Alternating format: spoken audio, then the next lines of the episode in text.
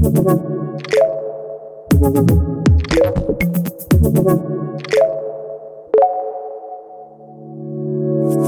you. Herzlich willkommen bei Coffee Tea Technology, dem Podcast der K-Businesscom. Wir melden uns heute aus Wien, aus dem Büro von Jochen Borenich, Vorstand K-Businesscom, der natürlich auch hier ist. Hallo Jochen. Hallo Sandra. Hallo, hallo. Es hat einen guten Grund, warum wir heute hier in diesem Büro sind, denn wir haben spannende Gäste aus Deutschland zu Besuch, nämlich von 50 Hertz. Das ist jene Firma, die das Stromübertragungsnetz im Norden und Osten Deutschlands betreibt. 50 Hertz sichert die Stromversorgung von 18 Millionen Menschen und ist führend bei der Integration und gerade ganz wichtig erneuerbarer Energien. Ich begrüße also ganz herzlich Michael von Röder, den CEO von 50 Hertz. Hallo. Und auch mit ihm mit Olivier Feix, Leiter der Unternehmensentwicklung Strategie bei 50 Hertz. Hallo. Ja, und wir sind heute zu viert am Tisch, nämlich Sinan Tankatz ist auch hier, kennen wir von früheren Podcasts, Head of KI and New Ventures bei K-Business.com. Hallo. Nun sind wir eine ganz illustre Runde heute, nämlich ähm, vier Gesprächsteilnehmer und sie hatten alle heute gemeinsam ein Arbeitsmeeting, haben da einiges besprochen, haben einander kennengelernt und einen Tag des Austauschs gehabt. Warum wollen sich denn ein Stromnetzbetreiber und ein IT-Unternehmen besser kennenlernen? Stromnetze werden heute schon und künftig mehr und mehr am Ende über IT betrieben. Und deswegen ist es wichtig, dass man sich da austauscht. Und es ist auch wichtig, dass wir anfangen, Netzwerke zwischen Unternehmen zu bilden. Also es geht nicht nur um, kann ich hier was kaufen, oder können die Kollegen was von mir kaufen, sondern es geht darum, wie können wir denn gemeinsam vorankommen im europäischen Stromsystem. Mhm. Jochen, Netzbetreiber und IT? Also generell die Digitalisierung äh, ist ja in allen Branchen zu bemerken. Wir haben schon viele Podcasts auch gemacht im Rahmen des Gesundheitswesens, der, der Smart Manufacturing Initiativen etc. Aber gerade die Energiewirtschaft ist eine, ähm, die ja, sozusagen zu den kritischen Infrastrukturen gehört. Das könnte man sagen, die Digitalisierung zählt ja auch zu den kritischen Infrastrukturen. Äh, und wir haben einfach wahnsinnig viele Parallelen. Ähm, ohne Digitalisierung geht nichts, ohne Energie geht schon gar nichts. Ähm, und damit haben wir äh, sozusagen viele Gemeinsamkeiten. Und auf ein Thema, auf das wir auch sehr stark gestoßen sind, eine Branche, die wir auch ähm, sehr stark unterstützen, sind ja die Carrier, die Telekommunikationsindustrie. Und auch da sehen wir wahnsinnig viele Parallelen, die wir ausgetauscht haben.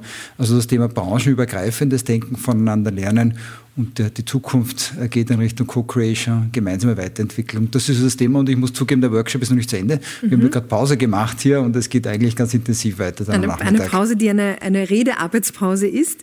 Äh, Herr von Röder, wir wollen Sie und 50 Hertz ein bisschen näher kennenlernen. Sie sind Marktführer und auch Vorreiter, weil Sie stark eben auf erneuerbare Energien setzen. Sie sind CEO des Jahres 2020. Was machen Sie denn als Netzbetreiber anders oder was wollen Sie anders machen? In der Tat sind wir führend bei den Erneuerbaren. Wir wollen und hoffentlich sind wir es auch schon auch führen, was das Thema Digitalisierung angeht. Zumindest wenn wir die Übertragungsnetzbetreiber betrachten. Was machen wir anders? Genau solche Meetings, wie wir sie heute haben. Wir gehen also sehr offen in den Markt rein. Wir versuchen auf Augenhöhe partnerschaftlich Dinge zu tun. Auf Neudeutsch heißt es, glaube ich, Co-Creation. Also gemeinsam Dinge entwickeln, was diverse Herausforderungen hat. Wie geht es kommerziell und so weiter. Ich bin großer Anhänger und versuche es auch äh, in die Firma zu treiben, einfach mal Dinge zu probieren und nicht ewig zu planen, sondern einfach machen äh, was habe ich neulich gehört? Machen ist wie wollen nur krasser. Mhm. Ich bin ein großer Anhänger des Machens und das ist etwas, was wir tun. Das teile ich auch mit meinen Vorstandskollegen, dass wir hier stärker in die Exekution gehen müssen. Und zwar eben nicht nur im engeren Energiebereich, sondern auch bei der Digitalisierung. Mhm. Jetzt ist Energie in aller Munde. Seit einem Jahr reden wir über nichts anderes als über Stromversorgung und Gasversorgung und alles, was irgendwie dazugehört. Vergangene Woche gab es einen historischen Moment in Deutschland. Es wurde das letzte AKW abgeschaltet. Das ist eine große Sache nach vielen Jahren der Diskussion und des Verlängerns, aber jetzt ist es tatsächlich passiert. Wie geht das weiter und wie schaffen wir diese Energiewende, die noch nicht erledigt ist, äh, weit weg davon, äh, für die nächsten 10, 15 Jahre? Also zuerst, weil das immer die erste Frage gestellt wird, die Energieversorgung ist weiterhin sicher. Äh, das ist eine große Sorge in der Bevölkerung, dass jetzt irgendwo die Lichter ausgehen. Mhm. Das ist nicht der Fall. Äh, man muss aber auch sagen, wir werden äh, kurzfristig natürlich jetzt CO2-freie Energieerzeugung durch CO2-produzierende Energieerzeugung mhm. ersetzen müssen. Und die Antwort darauf ist, möglichst schnell die Erneuerbaren auszubauen. Da denkt man in erster Linie dann, ich muss viele Windparks onshore und offshore machen und Solar. Was man aber sagen muss, das Netz ist das Entscheidende, weil mhm. Sie können so viele Windparks hinstellen, wie Sie wollen. Wenn Sie das Netz nicht haben, dann produzieren Sie Energie, kriegen Sie aber nirgendwo hin transportiert. Ähm, und gerade im erneuerbaren Bereich ist ja so, dass Produktion und Verbrauch nicht mehr an einen, einen Ort fallen. Ja, wir können uns ja nicht aussuchen, wo der Wind mhm. weht. Sprich, wir können es sich aussuchen, wo das Windkraftwerk steht. Heißt, es geht weiter, indem wir jetzt erstmal Zwischenlösungen haben. Das heißt, bei in Deutschland konkret ähm, äh, werden wir Kohleblöcke wieder anfahren müssen. Heißt perspektivisch äh, äh Gas was ein Bezahlbarkeitsproblem ist natürlich und durch den Ukraine-Krieg natürlich seine eigene Herausforderung hat. Und dann eben eine Umstellung auf, auf Wasserstoffwirtschaft. Was hier wichtig ist, und das betreiben wir als 50 Hertz auch sehr stark, dass wir das Thema Netze hier und Energieversorgung integriert denken. Also wir können ja sozusagen Energie in Form von Elektronen äh, transportieren, das ist der Strom, mhm. und in Form von Molekülen, das ist Gas. Wenn es CO2-frei ist, ist es Wasserstoff. Ähm, und das müssen wir integriert denken, und zwar als Europäer. Das mhm. wird nicht in einem Land allein funktionieren, es wird nicht nur für Strom gehen, man muss das integriert denken. Und das ist im Prinzip der Plan. Mhm. Jetzt haben Sie schon gesagt, das Netz ist entscheidend. Ähm, und das möchte ich jetzt auch so ein bisschen in die Runde werfen. Wo stehen wir denn in der Fortschrittlichkeit des Stromnetzes? Ist das noch das von damals oder hat man da schon äh, Modernisierungsschritte gemacht? Ist das schon in irgendeiner Form digital oder sind wir davon weit entfernt? Also das, was Michael gerade beschrieben hat als äh, die Transformation, in die wir gerade reinkommen, ist tatsächlich für uns als Strom Stromübertragungsnetzbetreiber oder als Stromsystem eine fundamentale Transformation. Wir sind jetzt schon sehr stolz darauf, dass wir bei 50 Hertz 65 Prozent äh, abdecken des Verbrauchs in unserem Gebiet über die Erneuerbaren, über Wind und, und Solarenergie. Und wir haben uns das Ziel gesetzt, 2032 100 Prozent schon abdecken zu können. Und jetzt kann man so meinen, ja, die letzten 35 Prozent, die werden einfach inkrementell so weitergehen. Aber das ist, wir sind jetzt an der Stelle, wo es wirklich eine fundamentale Transformation ist, wo man alles umstellen muss von der Systemführung. Das ist bei uns so wie die Fluglotsen quasi, also immer gleich viele Elektronen da, wie man braucht. Das ist natürlich eine andere Herausforderung, wenn das so volatil und so variabel mhm. ist mit den Erneuerbaren, wie wir es jetzt erleben. Zeitgleich eben dieser massive Bedarf an Netzausbau, den wir mhm. haben, damit wir eben diese neuen Erzeugungszentren vor der Küste beispielsweise in Deutschland runterziehen in die Industriebereiche, weil einfach die alten Kraftwerke, die jetzt außer Betrieb gehen, halt nicht dort stehen, wo jetzt der neue Strom ist. Und darüber hinaus diese wunderbaren Möglichkeiten, und da sind wir genau bei der Digitalisierung, bei den spannenden Themen, die wir mit, mit Jochen und seinem Team besprechen, dass hier jetzt noch ganz andere Möglichkeiten auf uns zukommen, über E-Mobilität, mhm. über Wärmepumpen, über eben Sektorkopplung, wie sie äh, gerade Michael erwähnt hat, über wie kriegen wir grüne Moleküle mit grünen Elektronen irgendwie zusammen. Und da können jetzt Millionen neue Verbraucher auf einmal aktiv die Energiewende mitgestalten. Mhm. Und wir sind diejenigen, die da in der Mitte sind und das gut orchestrieren müssen, damit die ganze Gesellschaft die Transformation schafft. Und da ist es, glaube ich, einleuchtend, dass man es nicht mit den klassischen alten Mitteln und mit viel zentralem Bauen, Planen und so weiter, sondern mit einer viel cleveren Vernetzung, mit diesen Gedanken gemeinsam zu gestalten, was schafft, was kraftvoll ist. Und das ist das, was wir uns als 50 Hertz auf die mhm. Fahnen geschrieben haben. In unserer Region haben wir das Glück, viele Erneuerbare zu haben. Wir wollen zeigen, dass es funktioniert. Mhm. Und dazu brauchen wir gute Partner, die dieselbe Vision quasi der mhm. Dekarbonisierung teilen. Aber mehr Vernetzung als ein Stromnetz geht ja fast gar nicht. Strom ist, wird irgendwo erzeugt und dann wird er überall hingebracht, wo wir ihn brauchen. Aber wie clever ist dieses Stromnetz heute schon? Und das war ja auch die Frage jetzt, wie modern ist es, wie digital ist es oder ist es genau noch so, wie es vor 20, 30 Jahren war? Nein, nein, nein, da hat sich schon ganz, ganz mhm. viel getan. Also wir haben äh, unsere, unsere Warte, wenn Sie die besichtigen, das ist, ich meine, wir leben davon der Digitalisierung. Ähm, aber wir sind mittendrin in diesem Wandel. Das heißt, wir sind modern aufgestellt, wir sind wir nennen sie mal Frontrunner bei der Digitalisierung. Aber wenn wir andere Sektoren sehen, dann merken wir, da ist schon ganz viel in der Telekom passiert. Mhm. Da ist ganz viel im Bankenwesen passiert. Da sind ganz viele andere Branchen, die uns da schon voraus sind. Also bei Netzen muss ich sagen, bin ich ziemlich stolz drauf, wie das 50 mhm. Hertz macht. Da sind wir schon richtig gut. Aber wenn man sieht, was andere machen, wie viel Intelligenz, wie viel Artificial Intelligence schon passiert, wie viel über Datenanalyse generiert wird in anderen Branchen, um clevere Entscheidungen zu treffen. Mhm. Da bin ich felsenfest überzeugt, dass wir bei der Instandhaltung, äh, bei den Netzausbauprojekten noch viel von dieser Digitalisierung werden profitieren können, mhm. um da viel, viel schneller zu werden. Denn wir haben keine 50 Jahre, um es zu machen. Es mhm. geht jetzt darum, das muss in 10, 15 Jahren funktionieren. Und da ist die Digitalisierung ein, ein ganz, ganz toller Schlüssel, äh, den wir weiterhin nutzen. Aber keine Sorge, wir sind schon mitten auf dem Weg. Man muss es, glaube ich, ein bisschen in den Kontext setzen. Ähm, Olivier hat gerade die Telco-Branche genannt. Ich komme ursprünglich aus der Telco-Branche. Die Mechanismen sind die gleichen. Also wir wiederholen eigentlich im Energie, in der Energiewirtschaft das, was wir in der Telco-Branche vor 20 Jahren gemacht haben. Der große Unterschied ist, ich mache mal ein einfaches Beispiel. Ähm, ich war, war beim Übergang dabei von den sogenannten Feature Phones, so Nokia 3210, äh, 6310, wie sie alle heißen, hin zu den ersten Smartphones mit Touchscreen, mhm. ja, iPhone, Android und so weiter. Ähm, selbst da hat es zehn Jahre gedauert, bis die Penetration in der Bevölkerung äh, auf dem Level war, wo wir sagen, jetzt ist die Mehrheit auf Smartphones. Jetzt muss man bedenken, der Replacement-Zyklus der Assets, kann man ja fragen, wie oft kauft ihr ein neues Telefon? Ja, die meisten so alle zwei, drei Jahre. Das ist der Replacement-Cycle. Damit kann ich ja rechnen, wie lange dauert die Penetration. In der Energiewirtschaft ist der Replacement-Cycle 30 Jahre. Ja, das heißt, ein Umspannwerk, was wir heute hinstellen, muss in 30 Jahren auch noch laufen. Die Herausforderung jedoch ist, das gilt für die Hardware, also diese riesigen 200 Tonnen Trafos, nur die Steuerung, die wird ja immer mehr IT, also digitalisiert. Mhm. Und da sind die Cycles viel kürzer. Jetzt kommen wir vor ganz neue Herausforderungen. Wie geht denn das dann, ja? Weil äh, früher habe ich halt den Trafo alle 30 Jahre ersetzt, samt der ganzen Steuerungslogik. Und heute behalte ich den Trafo 30 Jahre, aber das Gehirn muss ich mhm. sozusagen schneller ersetzen. Also das sind so die Herausforderungen. Das erklärt aber auch vielleicht ein bisschen, warum das im Energiesektor, was ich persönlich wahnsinnig frustrierend finde, langsamer geht. Heißt, wir müssen auch darüber nachdenken, die existierenden Umspannwerke, die noch nicht digital gesteuert sind, nachzurüsten. Mhm. Ähm, das sind auch solche Themen. So und jetzt haben wir aber eine Branche, die ist diese langsamen Zyklen gewöhnt und das gilt sowohl auf der Betreiberseite wie die Netzbetreiber, also meiner Firma, auch da ist ein Kulturwandel notwendig, aber auch bei den Anbietern, ja, also auch so ein ABB oder so ein Siemens, der denkt ja auch, ich baue da einmal den Trafo hin, kassiere dafür 80 Millionen Euro und äh, dann lege ich mich wieder schlafen für 30 Jahre. Mhm. Das wird nicht funktionieren. Und da müssen wir als Branche lernen, aber auch als Industrie. Mhm. Was wäre denn denkbar mit einem digitalisierten Stromnetz? Welche Anwendungen könnte man sich da vorstellen? Frage an die ITler am Tisch. Was wäre denn praktisch machbar, wenn das Stromnetz so digitalisiert ist, dass wir sagen, wow, modern und zeitgemäß? Ja, ich würde da gern vielleicht eine Ebene weiter höher ansetzen, den, den Fokus größer ansetzen. Das eine ist das Stromnetz zu digitalisieren und da ist viel zu tun. Aber ich glaube, was wir alle hier miteinander meinen, ist eigentlich das gesamte Ökosystem.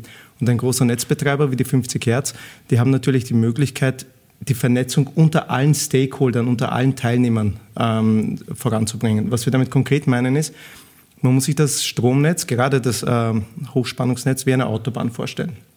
Und wenn alle gleichzeitig Auto fahren zu Ostern, haben wir Stau auf der Autobahn. Das kennen wir tatsächlich.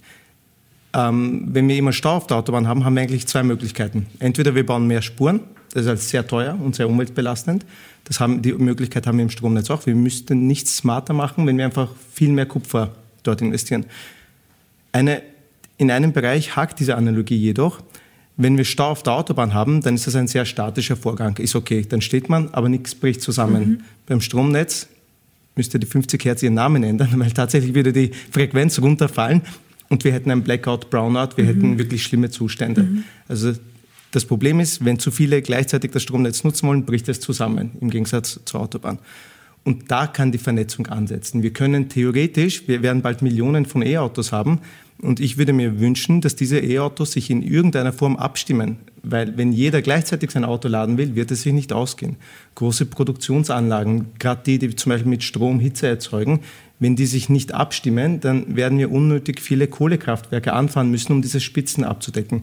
Würden wir da eine Vernetzung, und das ist ja hier eigentlich gemeint, mhm. mit äh, neuen Marktmechanismen, neuen IoT-Technologien, würden wir diese Verbraucher zum Beispiel miteinander abstimmen, könnten wir uns das ein oder andere Kohlekraftwerk zum Ausgleichen sparen. Und das sind halt so die zwei Hebel, die wir haben. Entweder wir, und wahrscheinlich werden wir beides benötigen, mehr Kupfer und auch mehr Vernetzung und Dynamisierung der Verbrauchsseite. Mhm, mh. Und das ist natürlich sehr viel Digitalisierungstechnologie. Das kann man, glaube ich, sich gut vorstellen. Teile ich alles. Ähm, und ich glaube, weil die Frage kommt ja öfter, mhm. was, was kann das denn Tolles, wenn es mal digital ist? Äh, ich möchte auf eins hinweisen. ähm, die Digitalisierung ist kein Technologieproblem. Das ist alles gelöst, wäre alles kein Problem, wenn man jetzt sozusagen ein paar Leute zusammentrommeln würde, auch über Firmen hinweg und sagen, so, ihr macht es jetzt, dann wäre das in 0, nichts gemacht. Auch das Kapital ist da. Wir reden hier von einem Change- und Transformationsproblem. Ja, mhm. das ist die Menschen. Viele sagen, das wollen wir nicht, das brauchen wir nicht. Äh, äh, wozu ist es überhaupt da? Andere reden dann plötzlich von Datenschutz. Solche Diskussionen haben sie dann plötzlich. Und es ist auch ein, nennen wir es mal, politisches Problem. Ich gebe ein Beispiel. Ähm, die Autohersteller wollen nicht, dass ihre Kunden auf diese Daten Zugriff haben. Sie wollen auch nicht, dass wir darauf Zugriff haben. Mhm. Das muss man wahrscheinlich durch Regulierung lösen. Mhm. Ja, weil es, das, was, was Herr Sienan gesagt hat, funktioniert eben nur, wenn ich den sogenannten State of Charge eines Autos auslesen kann. Also ich weiß, der steht jetzt bei mir auf dem Hof und hat noch 48 Prozent Batterie. Dann kann ich den netzstabilisierend einsetzen äh, oder ich kann es laden. Dazu müssen wir an diese Daten rankommen. Oder zumindest die Kunden. Und heute ist es so, und da gibt es harte Diskussionen, Lobbydiskussionen mhm. am Ende äh, die Autohersteller stehen auf dem Standpunkt, wir sind aber für das Auto verantwortlich, deswegen müssen wir das machen. Und ich sage dann, naja, aber es hat ja jemand das Auto von euch gekauft, vielleicht kann die Person das ja entscheiden. Also ich sage immer Power to the People. Äh, das soll der Kunde entscheiden. Und dann sehen wir ja, was passiert. Aber das sind die Diskussionen, die mhm. uns eigentlich abhalten, auch von der Energiewende, aber auch von der Digitalisierung. Ja. Mhm. Aber Jochen, das sind Vorbehalte und Ängste, die wir schon öfter in unseren Podcasts gehört haben. In vielen Fällen und eigentlich aus unterschiedlichen Branchen, wir haben im Gesundheitswesen ja genau das Gleiche, bis wir an die Daten sozusagen rankommen und Daten verarbeiten können. Wir haben es heute diskutiert, dauert der Prozess, die Daten zu halten und zu nutzen, länger als eigentlich einen Algorithmus zu entwickeln, um die Daten auszuwerten. Ähm, trotzdem glauben wir, on the long run geht es in Richtung offene Systeme. Entweder durch politischen Druck und durch Regulatorik, das haben wir auch in der Finanzdienstleistung mit PSD2, wo auch die Banken offene Schnittstellen äh, bieten müssen und der Kunde letztendlich entscheidet, was mhm. mit seinen Daten passiert. Ähm, und das, ich glaube, deswegen ist der, der, Workshop zwischen unseren Unternehmen auch so spannend, weil wir beide auch die Meinung vertreten und oftmals sind es auch Leitunternehmen, sind ja noch erwähnt, wenn Leitunternehmen beginnen, ziehen wir auch dann sozusagen mhm. das, unser Ökosystem ein Stückchen mit. Und wenn man da beginnt, offener zu denken, ein Stückchen auch äh, europäisch zu denken, auch das gehört dazu. Wir, wir, glauben auch beide sehr stark an den Standort Europa und dass wir in Europa auch noch viele Dinge entwickeln und erfinden mhm. können, äh, dann kommt in der Kombination was ganz Spannendes raus. Und äh, es ist schon erwähnt worden, Technologie ist halt ein Bestandteil. Ich habe mir vor kurzem eine Statistik von World Economic Forum angeschaut. Die Frage war, wie komme ich denn ins Skalieren? Und da sagen über 60 Prozent der Unternehmen Partnering with Tech Companies. Mhm. Ja, 30 Prozent sagen dann Inhouse Development und nur 6 Prozent sagen, indem ich andere Firmen kaufe. Mhm. Also es geht in Richtung Partnermodelle. Technologie ist da. Ja, mhm. Und es ist oftmals ein, ein, ein Mindshift, eine Transformation, die auf der einen Seite von der Regulatorik kommen kann, vom Endkonsumenten kommen kann, aber auch vom Leitunternehmen, die irgendwo anfangen, mhm. so wie wir. Mhm. Äh, Herr von Röder, wenn wir von offenen Systemen sprechen, dann geht es hier ganz klar, also wenn ich es jetzt so runterbreche, banal ausgerückt um Apps, die ein User oder eine Industrie nützen könnte, damit es insgesamt ein besseres Energiemanagement gibt. Habe ich das so richtig zusammengefasst? Ja, ja. ja. und, und ja diese Apps müssen irgendwo leben. Also auf mhm. ihrem Telefon mhm. haben sie mhm. Apps, mhm. aber damit die Apps funktionieren, ist da drunter ein Betriebssystem, da ist Hardware drunter, mhm. da ist ein App mhm. Store und so weiter. Das heißt, man muss schon das ganze Ökosystem denken. Aber ja, für den User ist dann so oder auch für die Industrie, ich kann da irgendwas hochflexibel, nennen wir es mal runterladen ja. äh, und dann damit mit dem Energiesystem, nennen wir es mal interagieren im weitesten Sinne. Das ist, glaube ich, dieser dieser Mindset-Change oder was ihr gerade erwähnt habt, äh, beide was gerade in der Gesellschaft passiert, was halt ein bisschen länger dauert, was nicht technologisch gelöst wird, dass man sagt, jeder ist jetzt dann aktiver mhm. Teilnehmer und mhm. Mitgestalter der Energiewende. Mhm. Und dann merke ich eben, ich nutze meine App, weil ich was davon habe. Mhm. Wie cool ist es in der Zukunft, wenn ich also sagen kann, abends vorm Schlafen gehen, morgen fahre ich nicht in den Urlaub, ist mir völlig egal, äh, wie es aussieht mit meinem Auto, ich brauche nur 20 Prozent äh, der, der Ladeleistung. Und über Nacht auf einmal weil der Energiepreis hoch war oder niedrig war, wache ich auf und habe drei Euro verdient. Mhm. Dabei dekarbonisiert, weil gerade viel Wind war zum Beispiel und ich mhm. konnte billigen Strom laden. Und ich merke, ich bin auf einmal Teil der Lösung. Mhm. Zurzeit gibt es noch viele, die passiv sind und sagen, die Energiewende werden von größeren Konzernen und so weiter gemanagt. Aber wie kraftvoll ist es, wenn Unternehmen sich zusammensetzen und dann jeder einzelne Verbraucher sagt, das macht Spaß, das ist einfach, ich mache mit und ich habe was davon. Mhm. Aber dieses Mitmachen geht ja noch einen Schritt weiter, weil diese Verbraucher ja nicht nicht nur raussaugen, sondern ja auch hineinbringen können genau. in das Stromnetz. Diese ist das eine Batterie, Heraus das ja? ist genau das gleiche mhm. Ding. Wenn ich meine Batterie habe und auf einmal geht gerade kein Wind, mhm. keine Sonne, ich, meine Batterie ist aber voll aufgeladen. Ich brauche aber das morgen früh nicht, weil ich nur 30 Kilometer fahren muss und nicht 500. Mhm. Dann speise ich das zurück ins System. Oder ich habe ein Solarpanel am Dach, dann kann ich es auch einspeisen. Und dann mhm. hole ich es wieder rein. Und das sind diese Spiele, wo man wirklich mhm. sagt, es mhm. gibt nicht mehr diese klassische Welt von wegen einer, ein Teil der Gesellschaft pumpt alles rein, mhm. ein Teil zieht das alles auf, sondern auf einmal können wir anfangen, alle mhm. gemeinsam zu spielen unter Anführungszeichen und dafür zu sorgen, dass wir was davon haben und das mhm. System dekarbonisiert ist. Aber ist diese Einspeisung durch Private, ist es mehr Problem, als es bringen kann? Jetzt äh, es ist nur kurzfristig Problem, oder mittelfristig? Es ist nur dann ein Problem, was wir nicht anständig managen. Es mhm. ist gewünscht und es ist erforderlich. Mhm. Wir werden das nicht schaffen ohne. Aus heutiger Sicht mit den derzeitigen Systemen wird es zum Problem, ja, weil wir das nicht skaliert mhm. kriegen, aber mhm. daran wird gearbeitet. Äh, das ist ein Thema für die Übertragungsnetzbetreiber, das ist ein Thema für die Verteilnetzbetreiber, für die ist es ein größeres Thema, weil die in aller Regel viel kleiner sind. Das gilt mhm. sowohl für Österreich als auch für Deutschland. Ne? Da haben sie dann das Stadtwerk Buxtehude mhm. oder keine Ahnung, kleine Stadt in Österreich, die keiner kennt, äh, äh, die haben keine Chance. Deswegen Ökosystem, bei denen müssen wir helfen. Ja, also wir sehen unsere Rolle schon auch als Vorreiter im Sinne von, wenn wir was bauen und wir bauen Dinge auch in-house, dass wir das teilen mit den anderen. Mhm. Also mhm. und zwar frei. Mhm. Ja, einfach, weil die Erkenntnis ist ja, diese Energiewende und damit der Kampf gegen den Klimawandel wird nur funktionieren, wenn wir das Energiesystem ändern. Ein einzelner Player äh, wird mhm. da nichts ausrichten können. Und mhm. da, eben, wir haben es ja vorher schon etabliert, die Übertragungsnetzbetreiber haben traditionell eben die Rolle, das gesamte Energiesystem zu managen. Und deswegen finde ich es auch richtig und wichtig, dass wir diese Rolle annehmen, wenn es um die Transformation und die Digitalisierung geht. Mhm. Darf ich da nur schnell, ähm, weil du auch eingangs erwähnt hast, die, dass das ein europäisches Problem ist, das auch nur europäisch gelöst werden kann und wir auch über das Abschalten der AKWs gesprochen haben. Da würde ich auch gerne ein bisschen da, dahingehend winken, diese ähm, diese Skandalisierung ein bisschen zu reduzieren in den Medien. Ich weiß, und ich habe es ja wirklich kommen gesehen, wie das Amen im Gebet. Ein Tag nach der Abschaltung der AKWs, da kann man jetzt dazu unterschiedliche Meinungen haben, gibt es auch viele Perspektiven, aber war, war gleich die Headline in den Medien, wir haben die AKWs abgeschalten und jetzt müssen wir Atomstrom aus Frankreich einkaufen. Als ob das so was Schlimmes wäre. Und ich würde, ich, ich kann es gar nicht laut genug sagen, äh, es wird immer europäischen Handel geben. Es wird immer einen europäischen mhm. Lastfluss geben. Es wäre wirklich schlimm, wenn es das nicht gibt. Das würde nämlich bedeuten, dass unser unser Stromnetz mhm. doppelt so teuer ist, wahrscheinlich wie es sein müsste. Das heißt, wenn wir endlich auch einmal das nicht mehr so skandalisieren, sagen, dass es komplett okay ist, dass wir Strom aus Deutschland kaufen, manchmal werden wir Strom nach Deutschland verkaufen und und zwischen den Staaten wird das so hin und her gehen, dass die Menschen das auch als die Normalität sehen. Das wäre auch wichtig. Das ist insbesondere für Österreich interessant, nachdem wir hier in Wien sitzen, weil Österreich hat das beste Modell. Äh, durch den, den, die hohe Anzahl an Pumpspeicherkraftwerken kauft Österreich äh, Strom, wenn er negative Strompreise hat. Das heißt, Österreich bekommt Geld für die Stromabnahme und dann am nächsten Tag wird es wieder zurückverkauft und bekommt wieder Geld ziemlich schlaues Modell, auch das richtige Modell, weil wir reden hier von einer wichtigen Fähigkeit im neuen Stromnetz, Speicherfähigkeit. Mhm. Und die hat Österreich durch die äh, Topografie äh, äh, recht ordentlich.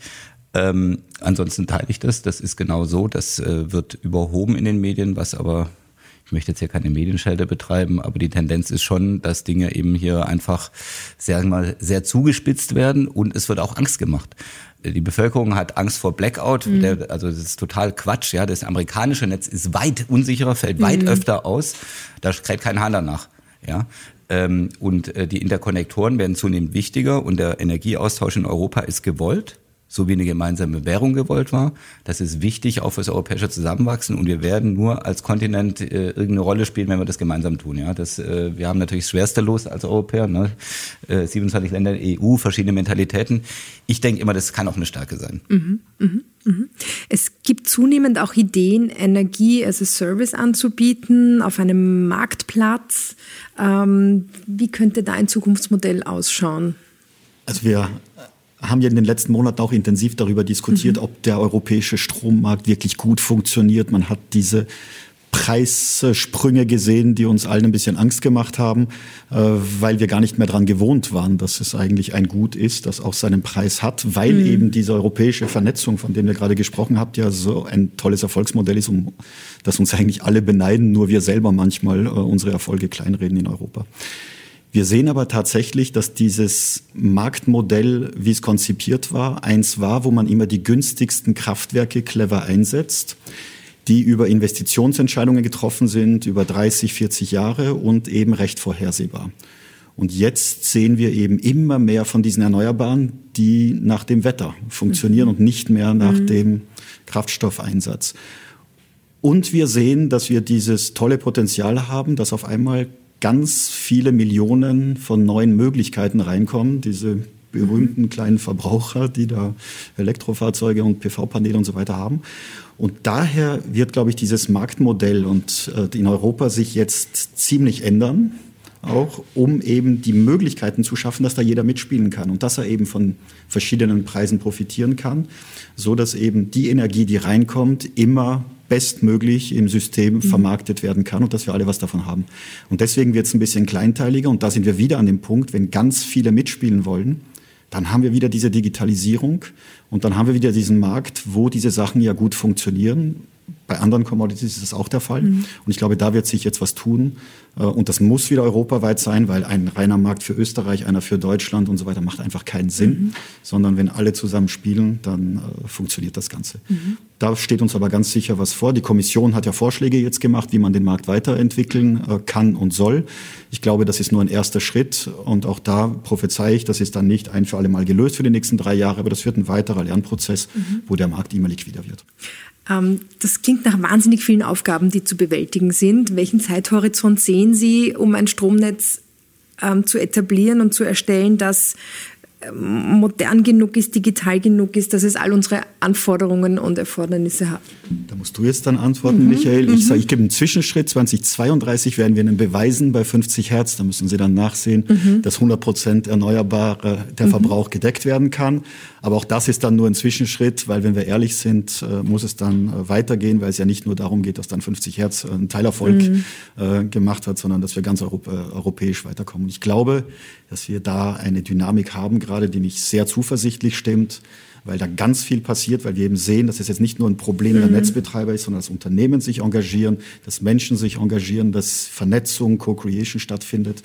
Aber wann wir den großen Erfolg und wie der dann aussehen kann, da bin ich gespannt, was Michael dazu sagt. Also das Stromnetz besteht zum einen aus den Leitungen und Umspannwerken. Dafür gibt es in Deutschland, auch in anderen europäischen Ländern, den sogenannten Netzentwicklungsplan heißt er in Deutschland. Den haben wir jetzt vorgelegt. Der ist zum ersten Mal ein Zielnetz, was 100% äh, dekarbonisiert ist. Das wird 2037 erreicht sein. Mhm. Kostet immense Summen, muss man sagen. Das ist aber ein gutes Investment, weil was immer vergessen wird, ist, ein E-Auto kostet auch mehr als ein Verbrenner, nur der Betrieb ist halt deutlich billiger. Ja? Das heißt, wenn, ich, wenn das Netz mal steht und es 100% erneuerbar ist, dann zahle ich halt keine Gas mehr an, Gasrechnung an Herrn Putin und keine Uranrechnung mehr und keine Kohlerechnung mehr und nebenher stoße ich kein CO2 aus. Also ich glaube, das ist es schon wert, da viel Geld zu investieren.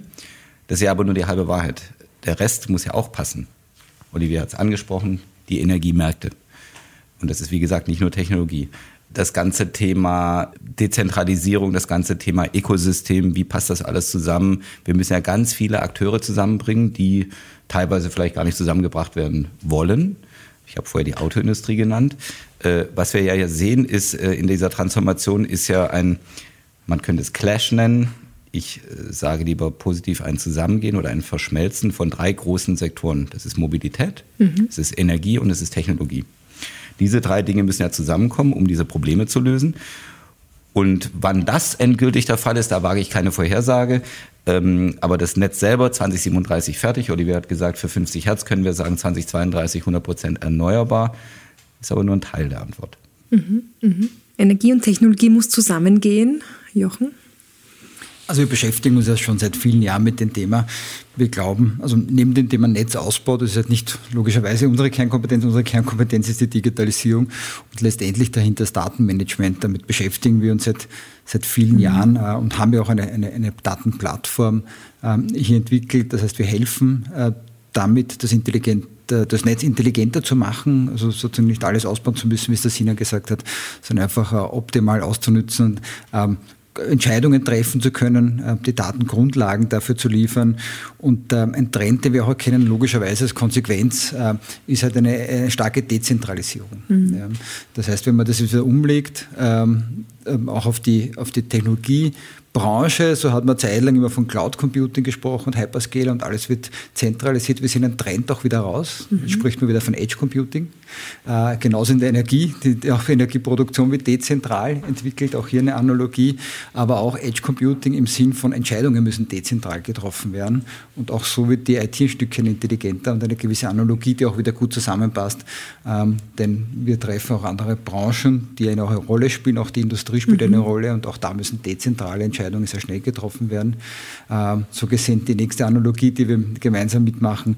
Aber wir sind halt für den Technologiepart das Thema Datenmanagement als, als Fundament und da, da, sehen wir uns als äh, verlässlichen, starken Partner für die Energiewirtschaft. Mhm. Und das ist auch genau, wohin wir uns entwickeln werden. Heute sind wir ein, ein Unternehmen, was ähm, kritische Infrastruktur am Ende der Daseinsvorsorge plant, baut, betreibt ähm, und morgen werden wir ein Unternehmen sein, was das auch für die digitale Infrastruktur macht. Das heißt mhm. jetzt nicht, dass wir jetzt eine neue Telco werden oder so. Also wir wollen jetzt nicht der Telekom Konkurrenz machen. Es geht vielmehr darum, äh, Jochen hat es gerade angedeutet, die Energieinfrastruktur und die digitale Infrastruktur fangen an miteinander zu verschmelzen. Ja, also auch Compute, wie es heißt, wird dezentral sein. Ähm, wir sind ein Monopol, ähm, äh, wir sind neutral, wir sind ein Enabler. Das heißt, was den Betrieb solcher Plattformen angeht, und da, da rede ich bewusst auch von Cloud-Plattformen. Mhm. Wir sind ja heute komplett abhängig von unseren amerikanischen Freunden. Ja, wenn wir über die Hyperscaler denken, also wenn die Leute Cloud hören, denken sie ja immer an Amazon, Microsoft und Google, vielleicht noch Alibaba da müssen wir weg davon. Da gab es in der Vergangenheit schon einige Ansätze, die alle wohlmeinend waren, ähm, aus meiner Sicht bisher nicht die Resultate ähm, ähm, erzeugt haben, die wir brauchen. Also konkret rede ich ja von Gaia X, wo wir auch Mitglied mhm. sind. Mhm. Ich glaube, ihr seid so auch wir. Mitglied, genau. Mhm. Ähm, so, das fängt, äh, setzt aber zu weit oben an. Da geht es um Datenmanagement, ein wichtiges Thema. Dummerweise ist der Ansatz hier, wie oft in Europa, wir setzen uns zusammen und dann sitzen da 27 Länder und reden äh, und trinken Kaffee äh, fünf Jahre lang und schreiben Papier auf aber es passiert nichts. Mhm. Der Ansatz, den wir wählen, und den wählen wir auch gemeinsam mit Partnern, ein Teil unserer Gespräche hier, äh, wir bauen mal was äh, und öffnen es allen, also mhm. dieser klassische Open Source Ansatz und schauen, was passiert. Mhm. Ähm, und das äh, fangen wir an, ich sage immer, am leeren Betonfußboden von dem Rechenzentrum. Also alles, was da drüber ist, werden wir definieren und werden auch lernen, das zu betreiben. Mhm. Ja? Weil die Unabhängigkeit ist ja nicht gegeben, wenn ich jetzt selber Software baue. Ich muss, ich muss das Zeug auch betreiben können, unabhängig von den großen Hyperscalern. Da müssen wir hin als Europäer und das ist der Anspruch. Mhm. Und wenn ich noch eins ergänzen darf, ähm, auch eine Analogie vielleicht, äh, es ist das Wort Blackout gefallen oder Brownout. Auch da haben wir eine ähnliche Situation. Ein Ausfall in der IT ist, hat natürlich auch katastrophale Folgen. Äh, das heißt, die Systeme auch sicher zu betreiben, mhm. also sie zu entwickeln, äh, intelligent zu machen und sicher zu betreiben, ist auch eine Aufgabe, die wir gemeinsam bewältigen viele Aufgaben und alles im Fluss. Das gilt ja in der, in der Stromwelt, ist das besonders wichtig, glaube ich, dass alles im Fluss bleibt.